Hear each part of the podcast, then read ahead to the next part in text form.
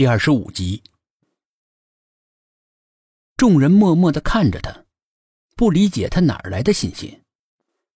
现在他们可是跟鬼在斗。晚上睡觉怎么办呢？这真真一个人睡太危险了。董一奇提出了一个现在面临的难题。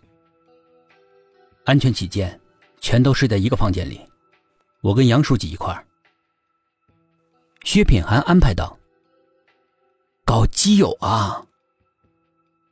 不要胡说，小苏在这儿呢。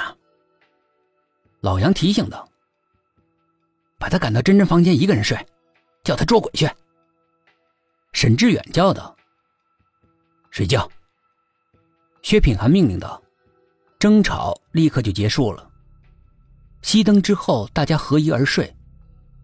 刚刚有些朦胧的睡意，忽然传来了一声清脆的枪声。一群人立刻冲了出去。枪声是从临时关押李所长的房间传出来的。他们赶到的时候，李所长已经倒在了血泊中。太阳穴中了一枪，鲜血汩汩的往外流着，右手握着一把枪，他自己的枪。这把枪怎么跑到他手里了？一个民警大叫道：“他是保管证物的。”证物丢失可是责任重大。先去监控室看看。来到了监控室，将画面回放。证物室空无一人。忽然，铁门慢慢的开了一条缝，紧接着又轻轻的关上。放着证物的保险箱的门一下子打开了，里面的枪转眼就不见了。保险箱的门砰的一声又关上了。再看李所长那里，桌子上凭空出现了一把枪。李所长惊疑不定的看着那把枪，忽然脸色一变，像是看到了让他害怕的东西，露出了极度恐惧的样子。他往角落里缩着，似乎有个看不见的人硬生生的把他给拖了出来，抓住他的手，强迫他将枪口对准自己。李所长的手使劲的往外掰着，好像是跟人比手腕一样，整个身子都因为用力而肌肉收缩的抖动不停，脸上的惊恐之色越来越重，显得面目狰狞。最终，那只无形的手占了上风，扣动了扳机。那一刻，李所长绝望的闭上了眼睛，身体震动了一下，倒在了地上。所里的民警看得目瞪口呆的，近乎失语。薛品涵几个人返回了驻地。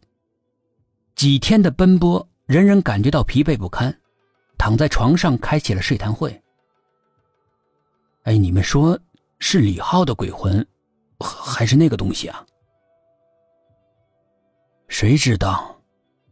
不过就算是李浩的鬼魂，也是那个东西在控制。你们有没有想到一个问题？只有李所长能够看到李浩的鬼魂，这有什么好想的？心中有鬼，鬼才会找上门吗？那孙磊和王丽呢？那么恩爱的一对为什么妻子的鬼魂会把丈夫给逼死呢？太恩爱了，舍不得分开，叫到阴间去作伴。沈志远和董琦两个一问一答。薛品涵听着大家七言八语，却不见苏应真说话。他又睡在上铺，有些不放心。小苏，你有什么看法？我觉得我们肯定有哪个地方弄错了。有个地方我一直都想不通：如果王丽只是舍不得她的丈夫，让她去地底下陪他。那也用不着那样吓他呀，直接把他弄死就完了吗？为什么搞出这么多事情来，最后叫他痛苦的死在冰柜里？我觉得这更像是有深仇大恨的人报复一样。我老感觉他们的感情不会像村民说的那么好。再说王胜利和于小兰，女的一死马上就追杀男的。虽然说他们感情破裂了。但是鬼通常只找害他的人呀。以此类推，于小兰是王胜利害死的，李浩是李所长害死的。我们暂且不谈李浩和李所长，单说王丽和于小兰。王胜利是有不在场证据的，那么他是用什么办法杀死于小兰的？